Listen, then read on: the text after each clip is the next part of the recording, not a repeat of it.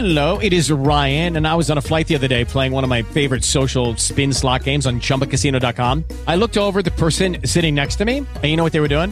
They were also playing Chumba Casino. Coincidence? I think not. Everybody's loving having fun with it. Chumba Casino is home to hundreds of casino style games that you can play for free anytime, anywhere, even at 30,000 feet. So sign up now at chumbacasino.com to claim your free welcome bonus. That's chumbacasino.com and live the Chumba life. No purchase necessary. VGW Group. Void were prohibited by law. See terms and conditions. 18 plus. With the Lucky Land slots, you can get lucky just about anywhere. This is your captain speaking. Uh, we've got clear runway and the weather's fine, but we're just going to circle up here a while and uh, get lucky. No, no, nothing like that. It's just these cash prizes add up quick. So I suggest you sit back, keep your tray table upright, and start getting lucky. Play for free at LuckyLandSlots.com. Are you feeling lucky? No purchase necessary. Void where prohibited by law. 18 plus terms and conditions apply. See website for details.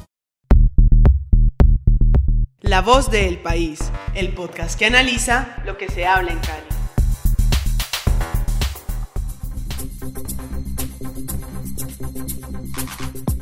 Hola, bienvenidos a La Voz del País, el podcast que analiza lo que pasa en Cali y el mundo. Me acompañan hoy doña Kelly Sánchez, don José Luis Carrillo y don César James Polanía. Y vamos de una vez con José Luis Carrillo porque hay consternación en el oeste de Cali por la caída repentina de una centenaria ceiba ubicada en inmediaciones del Gato del Río. José Luis, buenas tardes. ¿Qué fue lo que pasó? Eh, cordial ¿A qué saludo, hora fue? eh, cordial saludo a Diego y a todos nuestros eh, usuarios. Pues Diego, le digo que no es una centenaria, tenía 250 años. ¿Cómo le parece? Una ceiba Bicentenaria. eh, bicentenaria de 16 metros de altura y cerca de 3 toneladas de peso. Es un árbol que era iconográfico, un árbol eh, notable que está ubicado allí en el sector del Gato de Tejada, exactamente en la carrera primera con calle tercera. Para que la dirección Bugueña ahí al ladito del puente del puente del Peñón. Correcto, correcto. El hecho se presentó sobre un poco antes de las 2 de la tarde. La, com- la comunidad del oeste comenzó a reportar la caída de este árbol porque se veía frondoso, se veía verde. Tenía se veía sano, ¿no? Se, se veía, se veía sano y nadie se esperaba que fuera a colapsar. Y no había, no había viento, no había tormenta, no había nada. No, se colapsó, se colapsó, se precipitó. Recordemos que en Cali ya han muerto personas porque han caído árboles de manera repentina. Motociclista. Exacto, entonces causó eh, mucho consternación, por así decirlo. Iba pasando un taxi por ahí en ese momento, ¿no? Exacto, y, y- y captó la imagen. Eh, lo que ha dicho la directora eh, del DAGMA, Claudio Vitrago, es que tenía las eh, ramas en un estado... Las ramas, las raíces. Digo, las raíces. Las raíces. Las raíces en un estado lamentable. Lo cierto, Diego, es que hay muchos árboles centenarios de la ciudad y emblemáticos que ya están cumpliendo su ciclo. También entre Se ese- murió de viejo, mejor se, dicho. se murió de viejo, pero también recordemos que las palmas anconas de la 25 también son árboles ya muy viejos. Entonces, todos estos árboles del Cali viejo ya están cumpliendo su ciclo y se están volviendo viejos y se están muriendo. No, hombre, que, que- que la gente quedó muy triste. Escuchemos a ver qué fue exactamente qué fue lo que dijo la directora del Dagma. Claudio Vitrago. Muy bien. Lo que vemos es que el material de la raíz principal se encuentra completamente pulverizado y el olor es a fermento. Es decir, había un proceso de pudrición del árbol. Sin embargo, si ustedes hubieran pasado ayer y lo hubieran visto en pie, habrían pensado que el árbol estaba sano. Quiero dejar en claro que hace 15 días se había tomado material vegetal para enviarlo a un laboratorio y eso estamos haciendo con muchos otros árboles.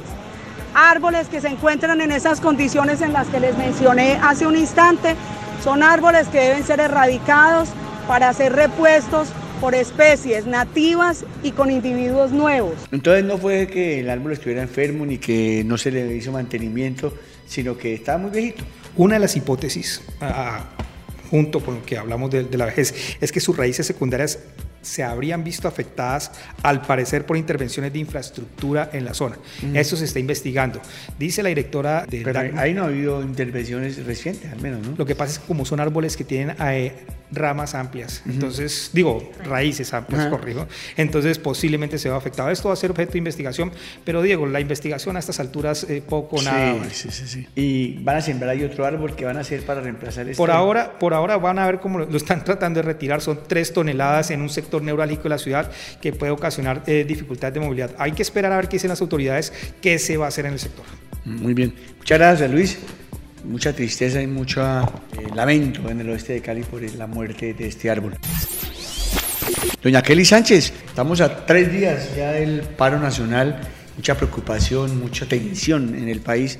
¿Qué medidas se están estudiando para tratar de mitigar cualquier posible infiltración y cualquier posible chispa de violencia en esta jornada? Diego, muy buenas tardes, muy buenas tardes a toda la audiencia del país. Pues en efecto se conoció un borrador del decreto que se va a conocer en las próximas horas por parte del Gobierno Nacional. El decreto pues tendría todas las medidas de seguridad relacionadas precisamente con esa jornada nacional de protesta que está convocada por varios sectores para el próximo 21 de noviembre, el próximo jueves en las principales ciudades del país.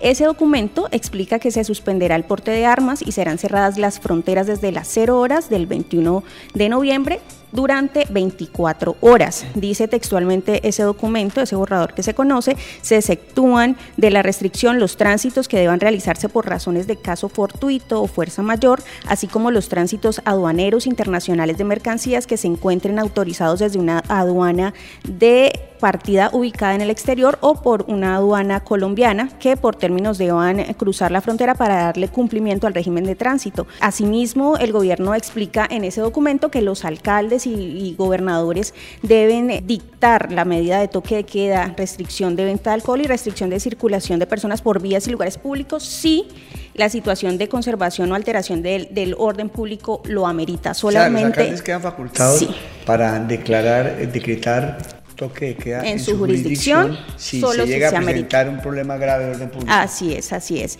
También dice este documento que las medidas deben ser aplicadas de forma exclusiva para mantener el orden público o restablecerlo si fuere turbado, pero en ningún caso podrán tener por objeto limitar o impedir la protesta social y el derecho a la libre expresión conexo al mismo. También escuché que la policía eh, va a estar en el acuartelamiento de primer grado. Sí, señor. Precisamente el director de la policía, el general Óscar Ateortúa, indicó que se ordenó el acuartelamiento de primer grado en la institución para atender las movilizaciones durante eh, este paro. Dijo el oficial que se trabaja conjuntamente con las fuerzas militares para evitar actos violentos. Escuchemos a la ministra del Interior. Se ha definido que se llamará y que se ha hecho una convocatoria a los gobernadores y alcaldes para que revisen medidas extraordinarias que puedan tomar con el fin de garantizar el orden público y la seguridad en sus territorios.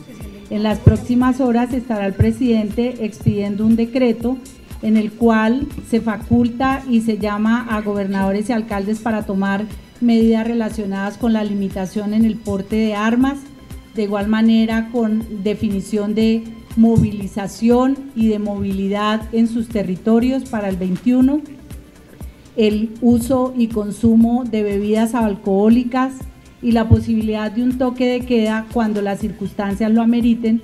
Muy bien, la, esperanza eh, que hay es que esta jornada transcurra en paz y que no se vea en, eh, enturbecida o entorpecida, mejor, por eh, actos de violencia esperemos que las medidas que está tomando el gobierno tengan ese efecto.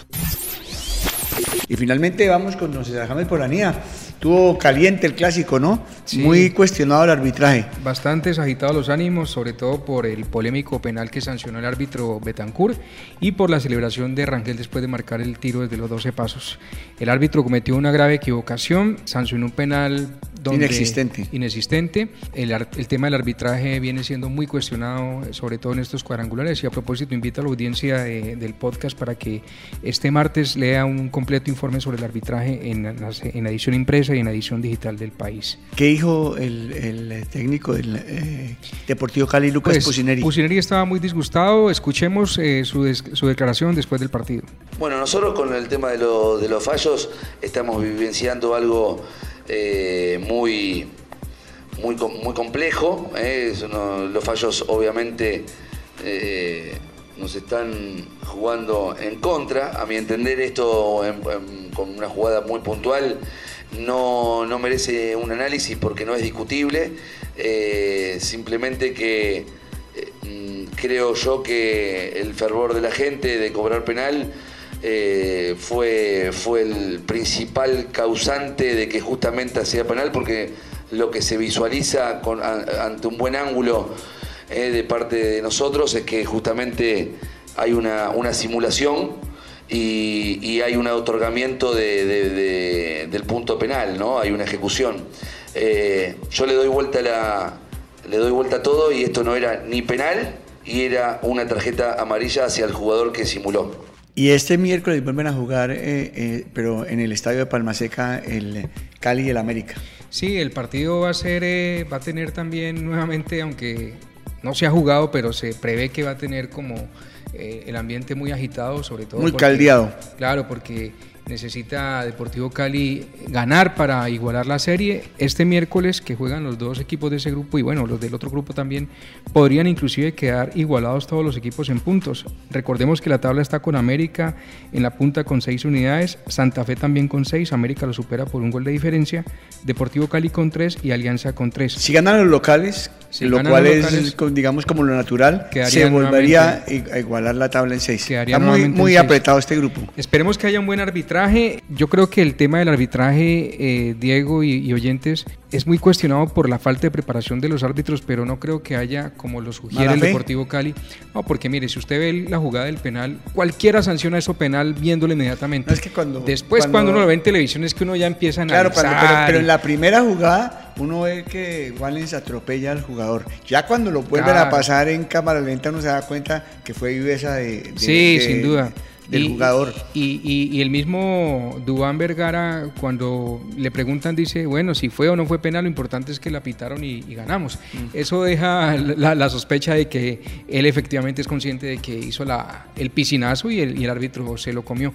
De pronto, Dubán Vergara se expondría a una sanción por parte de la de mayor por esa simulación. Pero el arquero Wallens fue de todas maneras un poquito imprudente, ¿no? Me parece que fue excesivo el, el- la, la fuerza ¿no? con la que le llegó al... Pe- Pero al analizar la jugada, Diego, si usted ve, él nunca estira los pies. Eh, Wallens nunca estira los pies para interrumpir el paso del jugador. Wallens, al contrario, contrae los pies y muy hábilmente Duan mete su pie entre los pies de él y se tira. Entonces fue, fue habilidad de Duan que, que es eh, bastante avesado en esa materia. Y la otra polémica es la celebración del gol de Michael Claro.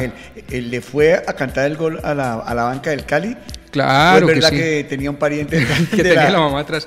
No, él ha dicho que lo cantó ante, ante la tribuna, pero Diego, No. si usted marca un gol y se para a un metro del banco del Deportivo Cali, así no lo mire, y así esté mirando la tribuna, ¿quién le está cantando el gol al banco? El Deportivo Cali. Además es una pendeja porque él nunca ha jugado en el Deportivo Cali ni tiene ni nada contra el Deportivo Cali. No sé.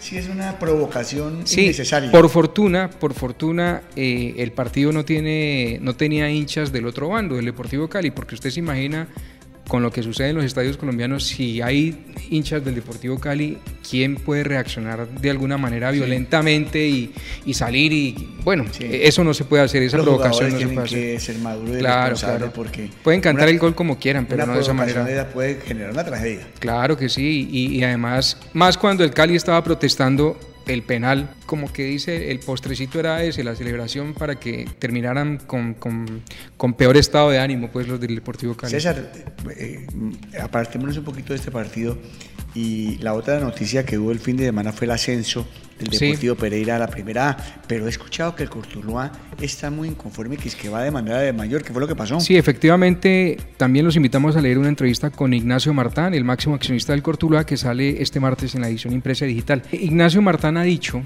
que antes del partido hubo unas declaraciones, declaraciones no, hubo unas llamadas de jugadores de Pereira, perdón, de Tigres, a Cortuluá diciéndole que había gente del Pereira que les estaba ofreciendo 100 millones de pesos para que se dejaran meter Mm. cuatro goles al menos y que de Cortuluá qué había para saber si ganaban o perdían.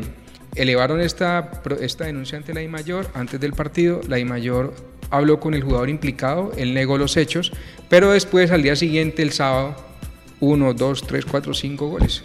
Quedó 5-0.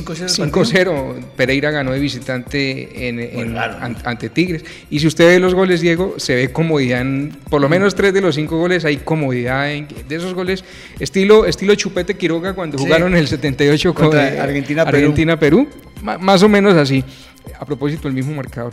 Y Ignacio Martán dice que está dispuesto a llevar la denuncia a la fiscalía si es que hay méritos, si hay hechos, si hay sindicados que no se quede solamente el tema en la mesa de la I mayor, sino que pase a mayores. ¿Pero Cortuluá todavía tiene chance de clasificar? Tiene un chance. De, ascender. Tiene un chance y es, ahorita viene la final del torneo entre Pereira y Chicó. Necesitaría Cortuluá que Pereira derrotara a Chico para que Chico juegue la opción del ascenso con Cortuluá. Si Chico gana no hay nada que hacer. Muy bien, esperemos a ver qué pasa. Lástima estos hechos que enturbian la limpieza y la transparencia del fútbol colombiano. Doña Kelly, don José Luis, don eh, eh, César James, don Camilo, nuestro productor, muchas gracias, pero sobre todo muchas gracias a ustedes, a quienes siguen el podcast, a, a quienes lo comentan, a quienes mandan sus interrogantes y a quienes comparten este podcast. Los invitamos a, a la- ver la ampliación de todas estas noticias mañana en nuestra edición digital y en nuestra edición impresa. Soy Diego Martínez Lloreda, director de información del periódico El País, y quien les agradece y los invita a que mañana estén muy pendientes porque estaremos en una nu- nueva edición de La Voz del País. No olvides escuchar y compartir todos nuestros podcasts ingresando a elpaís.com.co.